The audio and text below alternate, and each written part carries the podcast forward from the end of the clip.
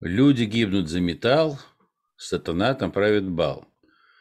Как-то сложилось спокон веков, что э, люди были какими-то не просто слугами, а даже рабами тех же самых денег и того же самого золота. А как вот сделать так, чтобы быть не слугами денег, а хозяевами денег? Об этом нам сегодня поведает Чабанов Владимир Емельянович, доктор технических наук, профессор физики, действительный член экономико-философского общества МГУ. Пожалуйста, вам слово, Владимир Емельянович. Здравствуйте, друзья. Вопрос о деньгах, он на самом деле очень важный. Важный, потому что на самом деле от денег зависит сейчас вся наша жизнь. С другой стороны, что такое денег, что они собой, деньги, что они собой представляют, вот каким образом можно ими управлять, сожалению, на эту тему а, и теоретически, теоретических работ крайне мало сейчас. Хотя написано очень много книг, но тем не менее ясности о том, что собой представляют деньги, вот, по-настоящему сейчас а, в литературе экономической нет. Дело в том, что главная задача, которая стоит всегда перед человечеством, это увеличивать общественную производительность труда. Только ее увеличение в конечном итоге делает жизнь людей лучше. Но существует два главных инструмента повышения общественной производительности труда. Это его разделение и кооперация. Вот мы сейчас, когда говорим о деньгах, поэтому будем говорить только о разделении. Как говорил Маркс, э, уровень цивилизованности общества прежде всего определяется уровнем разделения труда в нем. Чем более широко распространено разделение труда, вот, тем выше, э, лучше живется общество. Так вот, разделение труда на самом деле получается, если раньше, например, тот же самый крестьянин должен был одновременно там растить хлеб, вот, и делать орудие труда и так далее и тому подобное. Вот, и телегу, и ухаживать, и ухаживать, все, что он должен был делать сам. Вот, то по мере развития человечества э, уже просто одни работы стали делать одни люди, другие работы стали делать другие люди, и в результате резко увеличилась производительность труда. Вместе с тем, представим себе, что если крестьянин дает рабочему хлеб, а рабочий дает крестьянину, например, средства производства, то сразу возникает вопрос, каким образом осуществлять обмен вот этими продуктами труда. Так вот, оказывается, что без денег в настоящее время обмен продуктами труда хозяйствующих субъектов осуществить невозможно, потому что бартерный товарообмен он, в общем-то говоря, всегда очень субъективным. И потом представить себе, если два участника рыночных отношений, это еще куда бы ни пошло. А если их 20, 30 и так далее, понятно, что для этого нужны обязательно посредники, которые будут как раз обеспечивать, обеспечивать вот это общественная производительность труда. И понятно, что чем лучше будут эти посредники, тем больше возможностей для разделения труда, а значит и повышения жизненного уровня. Как смазочное масло, смягчающее работу сложного станка, деньги, распространенные во всех сферах человеческой промышленности, облегчают движение товаров, которое без них было бы невозможно. Это экономист Жан-Батист Сель. С другой, с другой стороны, а, все-таки вот а, э, понятие денег обросло таким количеством легенд, чаяний и так далее, что просто значит, к ним стали относиться как к чему-то очень реальному, как к хлебу, как а, к, к железу, как к, зер, как к зерну. Понимаете? По, с этой точки зрения, безусловно, что возникает вопрос, имеют ли материальную оболочку денег, деньги и вообще что это такое. Из, из сказки Андерсона, Андерсона а, король, э, голый король, мальчик сказал, да ведь король так голый. Вот приблизительно то же самое можно сказать о деньгах. Потому что в той форме, в которой они существуют сейчас, На самом деле они представляют собой ничто иное, как виртуальную условность, условность, нереальность, искусственным образом наделенную способностью меняться на реальные товары. Это виртуальная реальность, искусственным образом наделенная вот таким способностью. В самом деле, даже вот в советское время были разные денежные знаки. Например, были в прошлом, в прошлом веке и царские знаки, и знаки раннего Советского Союза, и керенки, и пятаковки, и прочее, прочее, прочее. Вот существовали все эти денежные знаки, и на каждую из них можно было что-то вполне реальное приобрести. Куда они делись сейчас, все вот эти вот денежные знаки? Почему превратились в денежный хлам? Потому что на самом деле это виртуальные условности. И, естественно, когда вся экономика начинает подчиняться вот этим виртуальным условностям, ожидать, что от этого будет польза для людей, не приходится. В самом деле, современные деньги обладают целой серией кардинальных недостатков, которые не позволяют им работать как следует. В свете целевых установок современной экономики, приоритетными в которых являются корыстные устремления частных лиц, а не совместное благополучие граждан, других денег, кроме нынешней, быть не может. Вот я здесь хочу обратить очень внимание. Если целью экономики, а у нас сейчас вся экономическая теория направлена именно на это, повышение, каким образом получать доход некоторым людям, а не общественно, обеспечивать общественное благополучие. Других денег, которые чем вот сейчас используют, их, по сути дела, быть не может. И эти деньги вполне успешно справляются с этой специфической задачей, вследствие чего количество богатых стремительно растет по всем, по всем, во всем мире. А что при этом увеличивается число бедных, так ее это не касается. Это не цель нынешней экономики. Цель нынешней экономики – это получение дохода, то есть увеличение числа богатых. С другой стороны, если приоритетно будет именно благосостояние граждан государства, тогда нынешние деньги перестают работать и потребуются новые их формы, обладающие требованными качествами. Поскольку деньги – это наиболее яркий показатель состояния общества и социальных в нем отношений. Так вот, а, с точки зрения общественных приоритетов, нынешние деньги обладают четырьмя глобальными недостатками. Первое. Если до утраты золотого паритета за ними стояла объективная реальность, золото или серебро, то теперь их содержание утрачено. Валютный курс сейчас определяется итогами биржевых торгов, корыстными информационными, валютаристскими или военным давлением развитых стран. Поэтому что собой сейчас представляет доллар, евро, фунт стерлингов или рубль, не знает никто. Виртуальные условности. Вторым глобальным недостатком является постоянно меняя обесценивание денег, всеобщая, быстрая или вяло текущая инфляция. Все в мире нынешние деньги подвержены инфляции. Со временем они становятся все менее, э, менее дорогими. То есть меньше отражают как раз стоимость, которую они отображают. Так вот, инфляция приводит к появлению постоянно действующего инфляционного налога, который вынуждены платить все, к непредсказуемости всякой хозяйственности, де, де, хозяйственной деятельности, невозможности надежно планировать и управлять длительными хозяйственными процессами. В самом деле, представим себе, что было бы, например, в технике, если такие понятия, как длина, например, масса, а, либо время, постоянно бы менялись. Могли бы мы построить современное промышленное производство.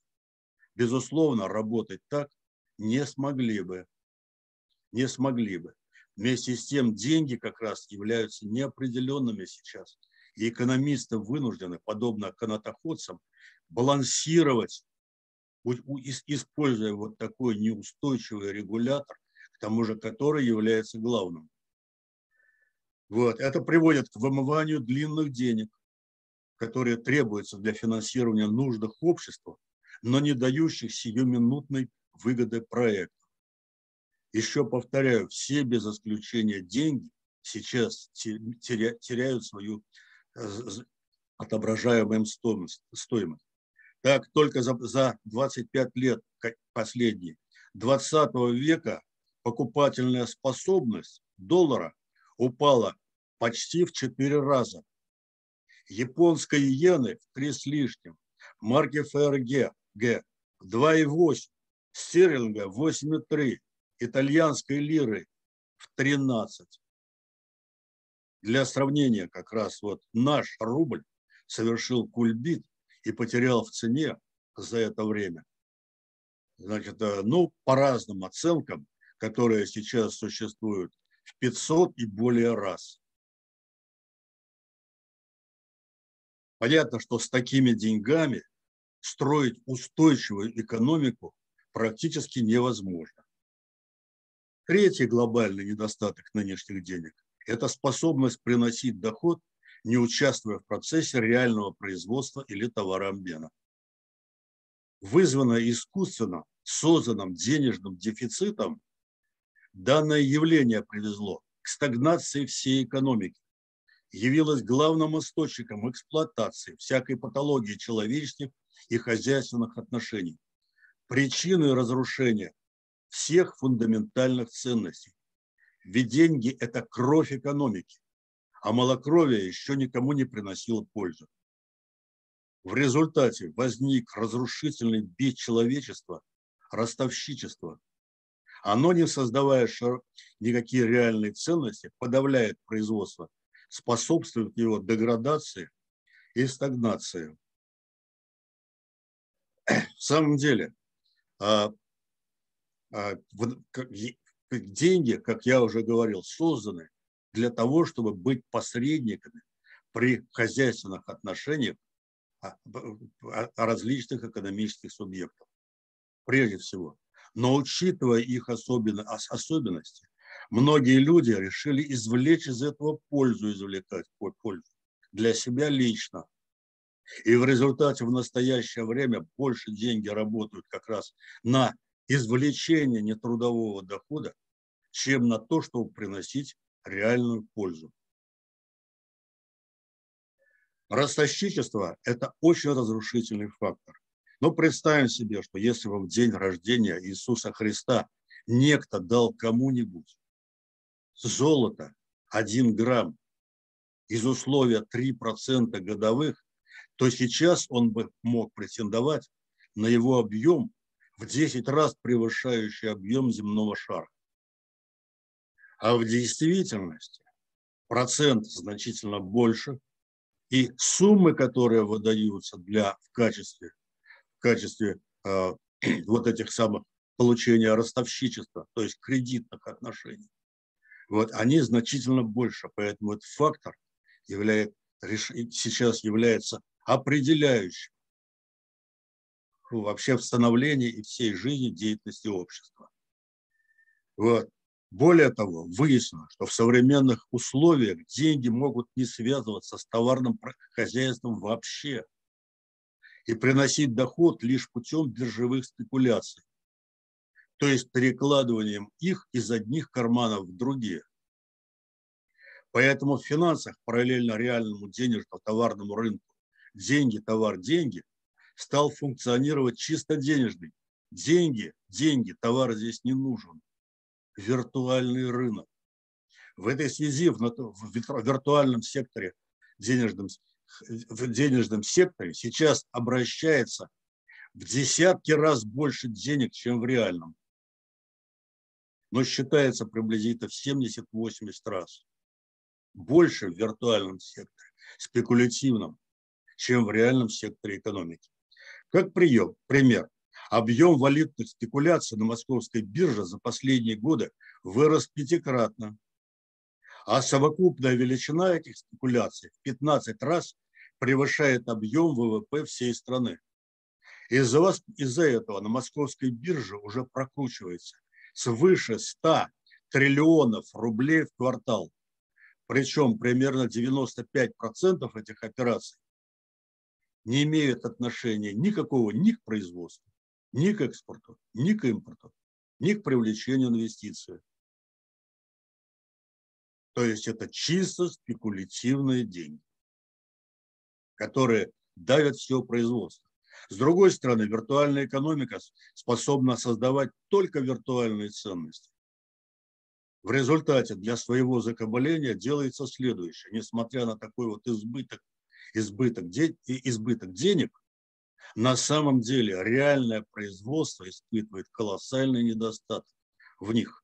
В результате вынуждены брать кредиты и кормить реальная экономика, начинает кормить весь этот паразитический, по-настоящему паразитический э, денежный сектор, чисто денежный сектор. В результате сейчас, в настоящее время, объем кредитов в мире в три раза превышает объем всего мирового ВВП с лишним. И причем самые закредитованные страны – это развитые страны. Но если есть экономика настолько закредитована, проценты-то за них кто-то берет. Вот представьте себе, это и есть экономическая реальность нынешней жизни. И четвертый фактор, который я хочу подчеркнуть, это функциональное предназначение денег. Об этом мы еще чуть-чуть позже поговорим. На самом деле вся жизнь людей посвящена двум гигантским ритмам. В одном из них деньги зарабатываются, а в другом тратятся. При этом виды деятельности, покупка и производство – это совершенно разные виды деятельности. В настоящее время случилось так, что а, деньги, деньги и для производства, и для, для распределения, они используются одни и те же. Естественно, в результате они, коль скоро быстрее оборачиваются в потреблении, деньги устремляются к потреблению, производство остается без денег. И об этом я еще буду подробно говорить. Понятно, что вот при таком распределении как раз финансовых ресурсов, ресурсов э, невозможно по-настоящему ожидать ни высокой производительности труда, ни повышения жизненного уровня. Вот этот, вот этот монстр, он пожирает все реальное, что существует в стране. И это реальность.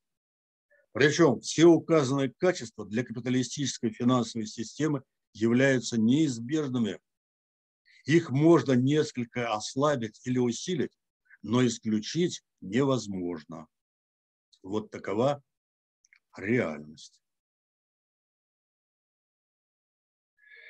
Возникает вопрос, можно ли от этой реальности каким-нибудь образом избавиться? Так вот, а значит, самое первое и самое главное – это деньги должны получить реально обеспечения.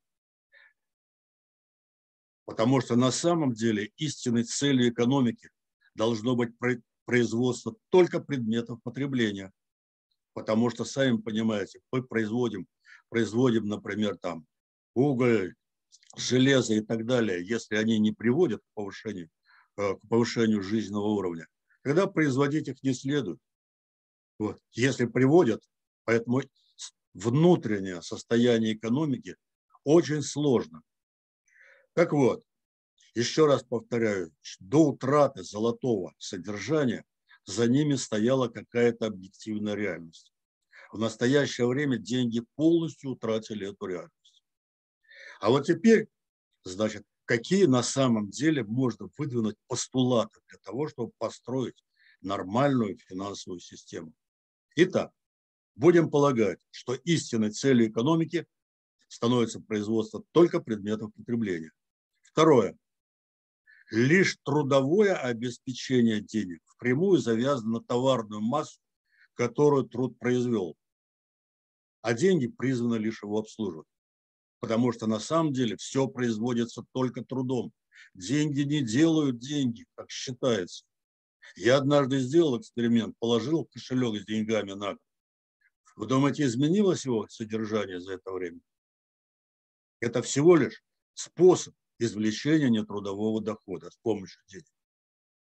В этой связи а из этого следует, что номинал денег может устанавливаться их трудовым содержанием. А вот здесь вот обратите внимание, то есть можно предположить, что за один час среднего в государстве труда создается стоимость, измеряемая, как пример, 10 рублями. Ну, коль скоро труд создает все, стоимость создает только труд, будем считать, что средний труд в государстве за один час, средний работающий, вне зависимости от того, где он работает, создается стоимость, равная 10 рублям. В результате деньги получает твердое трудовое обеспечение, значительно более твердое, чем золотое или какое-либо другое. И одновременно становится общественным олицетворением стоимости. И требуемое количество для бездефицитного денежного обращения тогда нетрудно подсчитать. Так, если средний объем труда в России полагать равным 170 миллиардам человека часов, тогда количество денег, требуемых для обслуживания всей экономики или всей созданной в государстве потребительской массы, будет равна 1,7 триллионов рублей. Все, мы знаем, какое количество денег нам нужно для того, чтобы экономика работала устойчиво. Если мы дадим, придадим деньгам трудовое обеспечение, уже будет, станет ясно, ясно на самом деле, сколько стоит денег, что стоит за конкретным рублем. Никакие спекулятивные торги для этого не потребуются.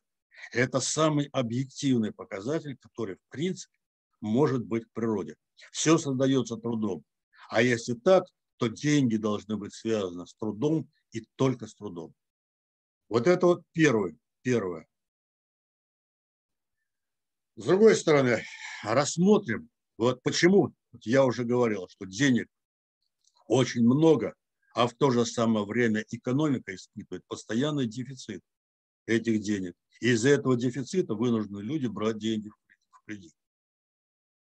Вот чтобы разобраться в этом феномене, ведь что, включили станок, распечатали, и все, поехали. Работает весь этот контур денежного обращения. Вот для того, чтобы это разобраться, рассмотрим основную формулу денежного оборота. То есть товар, помноженный на цены, средние, естественно, равно денежная масса, помноженная на скорость ее оборота. Вот эта формула Фишера, главная формула денежного обращения. Самым информативным параметром этим является скорость денежного оборота. Причем фактор, который в экономике изучен хуже всего в теоретической литературе. С другой стороны, значит, рассмотрим с точки зрения денежного оборота деление всего производства на четыре части. Первое – торговля, услуги, финансы, криминал. Очевидно, что здесь скорость оборота денег очень велика. 10, 20, 50 оборотов в год. Ну так, если вы печете пирожки, у вас оборот э, в год 365 дней, раз оборачиваются деньги, затрачиваемые на пирожки. Это скорость денежного оборота в торговле, услуге финансовых криминалов. Второй сектор – это производство. Сами понимаете, производство, а каждое производство обладает производственным циклом, например, строите вы корабль, строится два года. Вот это и есть истинная скорость оборота денег в этом секторе. И производство, опять-таки, скорость оборота, оборота определяется циклом можно считать приблизительно, что в производстве деньги оборачиваются в среднем, ну, где-то в разных государствах близко к единице. один оборот в год. В сельском хозяйстве один оборот в год. В животноводстве, естественно, медленнее еще. Третий сектор – это инноватика.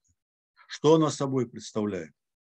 Вот. Это вклады в образование, культуру, культуру, здравоохранение и так далее. Именно этот сектор как раз обеспечивает, обеспечивает устойчивость всего государства. И здесь скорость оборота денег не может быть высокой в принципе. Поэтому здесь деньги оборачиваются приблизительно в 10 раз медленнее, чем в производстве. Ну и сбережения. Если люди сберегают деньги, понимаете, для себя, тогда очевидно, что у них цикл приблизительно э, за 20 лет а происходит один оборот. Поэтому, естественно, что если возьмем сектор, первый сектор, то в нем 40-50, производство приблизительно 1, инноватика 0,1, сбережения 0,02. Но с другой стороны мы знаем, что деньги приносят тем больший оборот, чем э, доход, чем быстрее они оборачиваются. Результат. Все деньги устремляются в первый сектор, а остальные сектора остаются без обслуживающих их денег. Это объективный факт. Во всем мире присутствует он. Именно поэтому, каким образом, понимаете, деньги выметаются в первый сектор. Там быстрее оборачиваются они, а следовательно приносят больше доход. Вот. Но если, например, за, в развитых странах предприятия, они свои оборотные ресурсы не растратили, поэтому все-таки могут пользоваться своими ресурсами, то у нас производство оказалось полностью без обслуживающего его денег. И, естественно, страдает здесь и воспитание молодого поколения, и рост, и образование, и культура. И это объективный фактор. Все в мире страны сталкиваются с этим делом.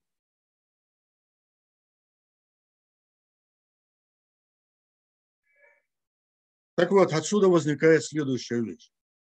Значит, если, например, в экономике страны больше сектор экономики, торговли, услуги, финансы, криминал, тогда, естественно, средняя скорость оборота в стране получается высокой.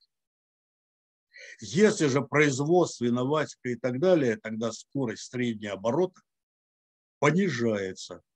Вот с точки зрения скорости оборота в странах, в странах это агрегат М2, вот, средняя скорость оборота. Значит, в Германии 0,6, в Японии 0,6, в Англии 0,8, США 1,6, вот, в Швеции 1,4, то в России 2,4. То есть, иначе говоря, у нас в основном работает первый сектор, который ничего не создает, это перераспределение. А остальные сектора не могут работать при нынешней структуре экономики распределения денег. Отсюда дефицит денег, стимулируемый правительством СССР России, является разрушительным для страны, но для кого-то не бескорыстным. То есть владельцы денег заинтересованы, чтобы скорость оборота была максимальной. И, например, в 1995 году эта скорость оборота достигала 10 и более раз. Обратите внимание по сравнению с другими странами. В этой связи один из главных тезисов монетаризма, согласно которым главной причиной инфляции является избыток денег в экономике, а не ее низкопродуктивное состояние является несостоятельным. В самом деле получается, что количество денег Германии, в Японии, например, в других странах является значительно большим, а инфляция меньше. Поэтому этот тезис совершенно не выдерживает никакой критики. Результат. В настоящее время предприятия реального сектора экономики не имеют, не, не обеспечены оборотными средствами вовсе. Например, в 2017 году Этот недостаток был минус 21% вместо плюс 100%. В обрабатывающей промышленности минус 40%. В сельском хозяйстве минус 16%. В добыче полезных ископаемых минус 13%. Металлургическое производство минус 45%. Добыча природного газа даже минус 27. Минус. А как могут работать предприятия, если они не имеют оборотных средств? Каким образом оборотные средства они могут, например, платить, обеспечивать производ... взаимодействие с хозяйственными субъектами? У них нет оборотных средств. То есть проблема эта вышла за пределы компетенции отдельных предприятий. Для ее решения требуется государственное вмешательство, но оно даже не просматривается. Не в теории, вот сколько смотришь, даже близко. Вот экономическая мысль в настоящее время не подходит к такому, к такому очевидному, очевидному фактору. Результат. По данным из каждого созданного в стране рубля 80 копеек достаются банкам, потому что, чтобы работать, предприятие нужно брать кредит. 80 копеек. Полагать, будто что это способствует лучшей работе экономики, очевидно, не приходится. Но, как ни странно, вот, а, президент наш, выступая несколько раз, говорил, что он очень доволен, что банковский сектор прекрасно работает. Например, только за прошлый год у него чистая прибыль достигла 1,6 триллиона рублей. Очевидно, что реальная экономика заплатила за это сумму, за этот доход, приблизительно в 10 раз больше. Но тем не менее, вот у нас считается, что вот как раз то, что работает паразит, то, что хорошо жить паразиту, от этого будто лучше жить всем. Здесь просто нужно всегда разделять мух от, мух от котлет. Но, к сожалению, не всегда вот в нынешней экономической теории этот, эти факторы различаются. возникает вопрос, а можно ли построить надежно фигурирующую денежную систему в настоящее время? Можно. Практика работы советской финансовой системы показала, что если от моноликости денег отказаться, то есть сделать так, чтобы производственные и потребительские рынки обслуживались разными деньгами, тогда основные изъяны денежного обращения исчезают. Рассмотрим, например, положение Советского Союза в 30-е годы прошлого века, те санкции, которые накладывались на него, они были во много раз сильнее, чем сейчас. Никаких внешних кредитов. Производство разрушено после революции. Приблизительно по сравнению с 2013 годом, приблизительно всего лишь 20% уровень развития производства к 30 году по сравнению с 2013 годом. А через 10 лет нужно было провести самую трудную в мире для нас войну. Как в таких случаях быть? Ввели второй контур денежного обращения. И в результате никакой потребности в инвестициях, в инвестициях не стало. Более того, деньги оказались, введя вот эту меру, всякая инфляция практически прекратилась экономика начала работать без какого-либо денежного дефицита.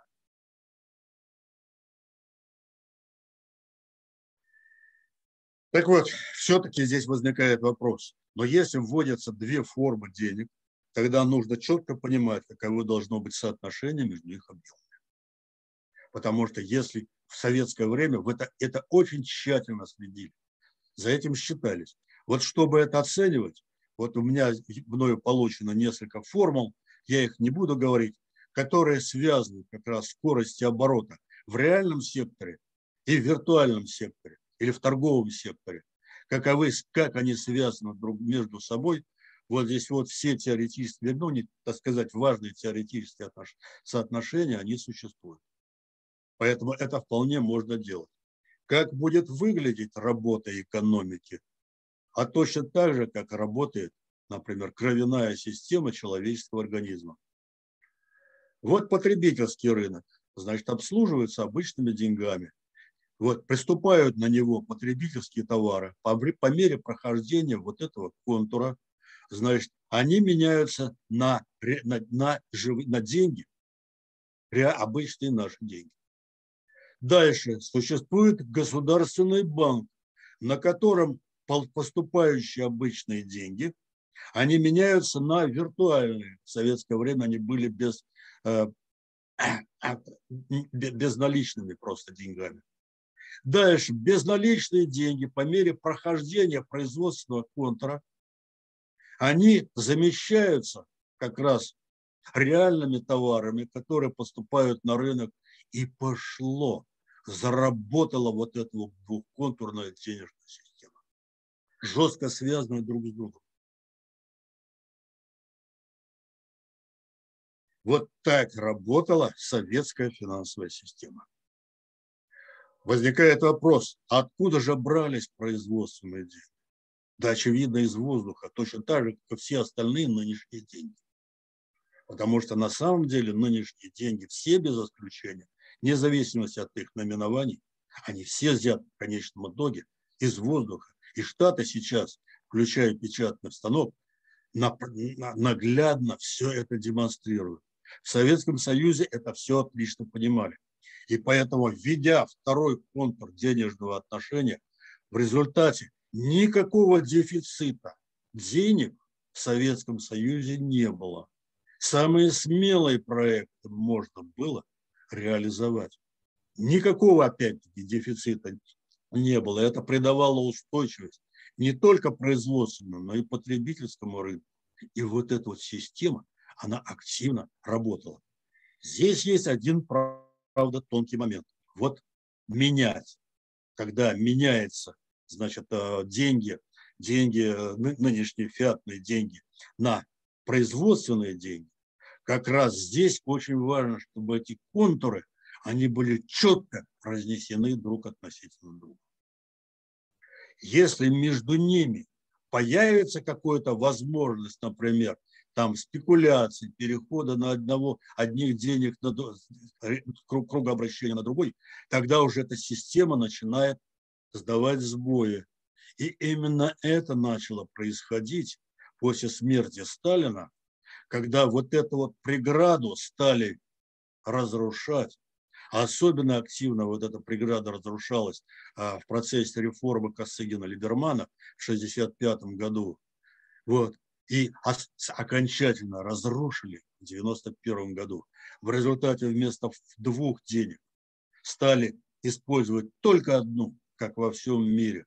Производственный контур оказался без денег, потому что нынешние деньги, они предназначены для потребления, но не для производства. Поэтому, когда их на производственный рынок пускают, они тут же убегают в потребительский рынок. И это их, их по сути дела, функция. Ну и, естественно, главное соотношение, чтобы объем денег производственных на скорость обращения производства был равен объему денег в потребительском секторе на среднюю скорость оборота. Все, система стала работать устойчиво. Возвратить это сейчас можно? Можно.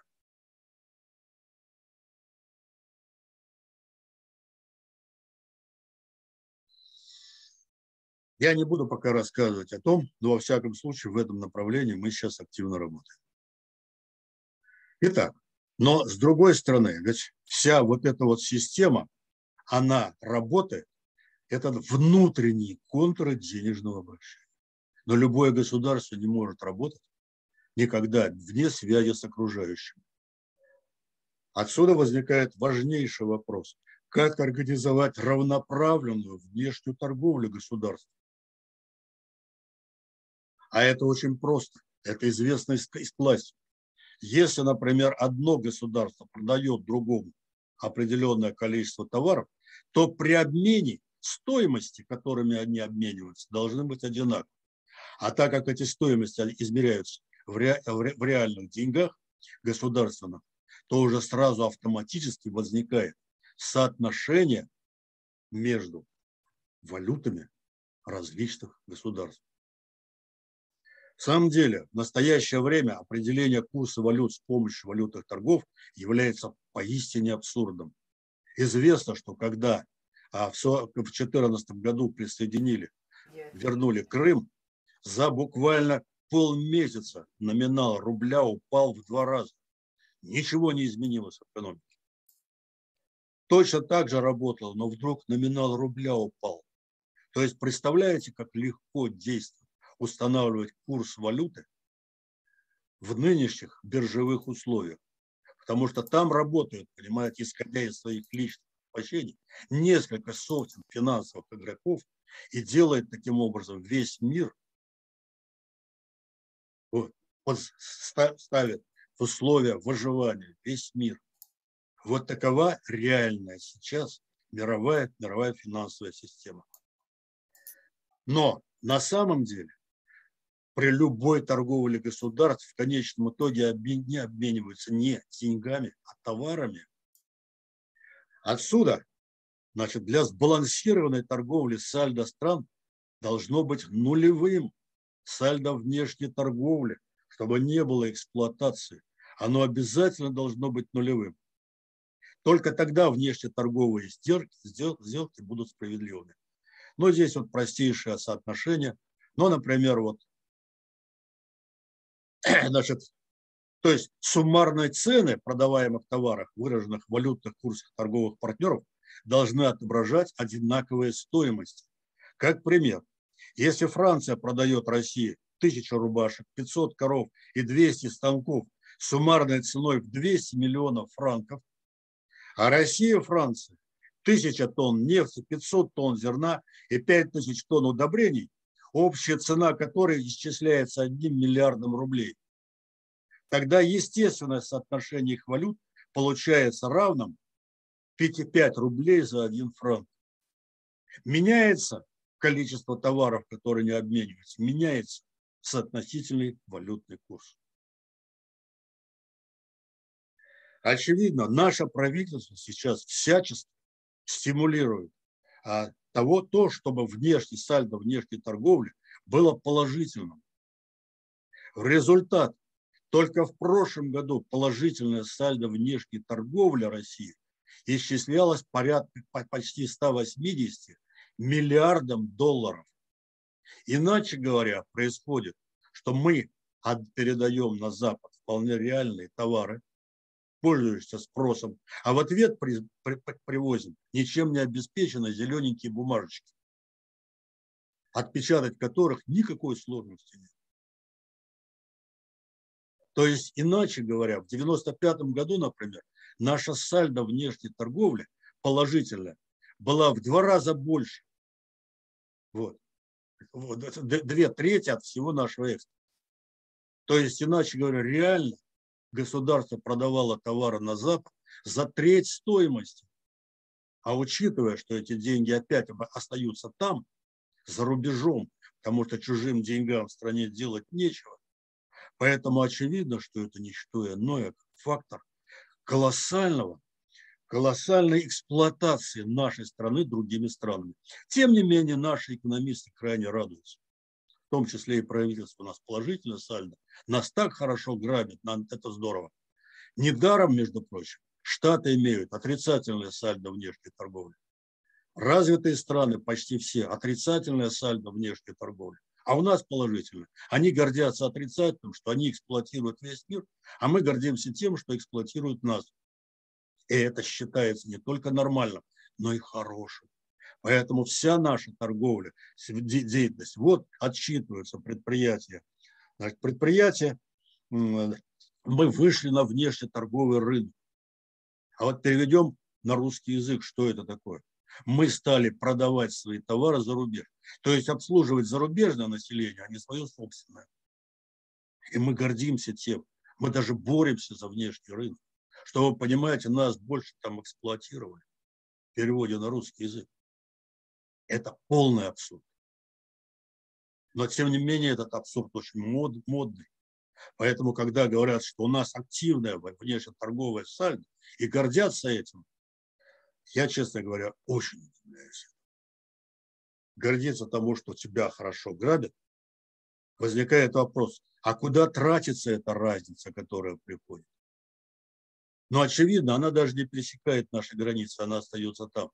Откуда столь высокая потребность в иностранной валюте? Да потому что жуткая эксплуатация населения внутри страны. А так как у нас, понимаете, за рубежом наши рубли не принимают, поэтому чем больше эксплуатация населения, тем больше требуется долларов, чтобы они уходили туда. Вот на что тратится это положительное сальдо внешней торговли. Результат из каждого созданного в стране рубля 50 копеек – это эксплуатационный навес. И в этих условиях ставить вопрос о том, что повышать, повысится жизненный уровень населения, не приходится. Можно сделать нулевое сальдо внешней торговли, нулевым. Можно. Будет это полезно для страны, это будет очень полезно. Результаты внедрения новой финансовой системы. Первое. Недостаток оборотных средств уже перестанет служить причиной остановки развития и роста предприятия реального сектора экономики. Предприятия работать начнут на свое население и зарубежное. При этом никакой инфляции не будет. Деньги утратят свою сверхлегкость, будут связаны с реальным трудом. Поэтому их будет невозможно оторвать от трудовых ресурсов, украсть без производства необходимости обменять на валюту, давать им взятки, укрывать от налогообложения. Но как безналичные деньги можно украсть, если это просто, понимаете, в определенных местах существует просто запись. Украсть их невозможно, вывести их невозможно. Они безналичные деньги. Естественно, что введение вот этого вот объективного содержания, второго контура обращения, сальдо внешней торговли равно нулю, оно как раз оздоровит всю экономику. А сделать это можно не так сложно. Зарубежные инвестиции уже будут требоваться только в виде оборудования, технологий, комплектующих. А внедрять их уже можно будет с помощью собственных денег.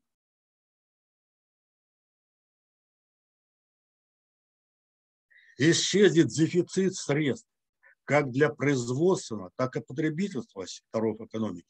Они смогут развиваться в соответствии с объективными своими возможностями. Конкуренция между ними сделается равноправной. Торговля с внешними партнерами станет сбалансированной.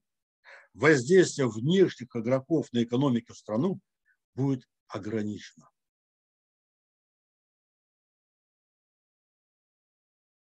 Дефицит государственного бюджета сделается невозможным. Денег будет достаточно для любых смелых инноваций станут невозможными безработица, инфляция, дефляция, уменьшится социальная напряженность в обществе. Жизненный уровень людей начнет стабильно повышаться. Я повторяю, для этого нужно три меры. Трудовое введение трудового содержания рубля. Второе, нужно сделать, ввести производственный контур денежного обращения. И третье, установить взвешенную, сбалансированную сальдо внешней торговли, то есть нулевое. Три. Все. Ни, ничего сложного в них нет. А эффект получится колоссальным. Это позволит в хороший, короткий срок в несколько раз повысить общественную производительность труда, социальное обеспечение граждан и благополучие всего государства. И не приведет к возникновению социальных катаклизмов, катаклизмов переделом собственности, вот, или наказание приступивших закон, потому что ныне законы таковы, что часто не жить, не работать, не нарушая эти законы, невозможно. Нужно сделать так, чтобы эти законы были логичными. Что сейчас в очень большом количестве отсутствует. И для реализации всего этого потребуется только активность людей и практическая воля власти. Благодарю вас за внимание. Если есть вопросы, готов буду ответить.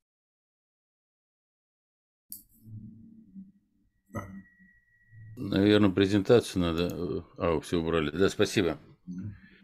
Ну, я что могу со своей стороны сказать? Спасибо вам огромное за это занятие. Честно говоря, вот сколько я лекций не слушал, по-моему, это первая такая лекция, которая все расставляет на свои места. Я думаю, что она крайне будет полезна и для слушателей, ну и вообще для тех людей, которые нас смотрят. А смотрят нас не только слушатели. Поэтому, Владимир Юлианович, низкий поклон. В общем, все структурировано, все логично. Мне очень понравилось, на самом деле. У меня реплика с места э, по поводу э, торгового профицита или дефицита западных стран. Э, нет, это правило не универсальное. Западные страны, ну, к примеру, европейские, имеют торговый профицит, профицит такие страны, как Германия, Швейцария, Норвегия, Голландия, Нидерланды, Ирландия. Поэтому здесь нельзя сказать, что западные страны, все они с торговым дефицитом и грабят весь остальной мир. Я отвечу на ваш вопрос. А я вопрос Давайте... не задавал, это Нет. была реплика с места. Я, я реплику. Значит, дело в том, что прежде чем высказать эту фразу, я сказал, обратили внимание. В большинстве своем, а не всех. Это первое. Второе, я могу прислать, например, результаты статистики, где все вот то, что я говорю, оно подтверждается. Не надо ничего присылать. Мы вам верим. Благодарим Владимира Емельяновича. Да. У нас Владимир Емельянович, спасибо огромное. Еще раз говорю, я получил истинное удовольствие. Всего вам доброго, берегите себя, здоровья вам крепкого. Я надеюсь, до скорой встречи. Спасибо. Всего доброго. До свидания. Все.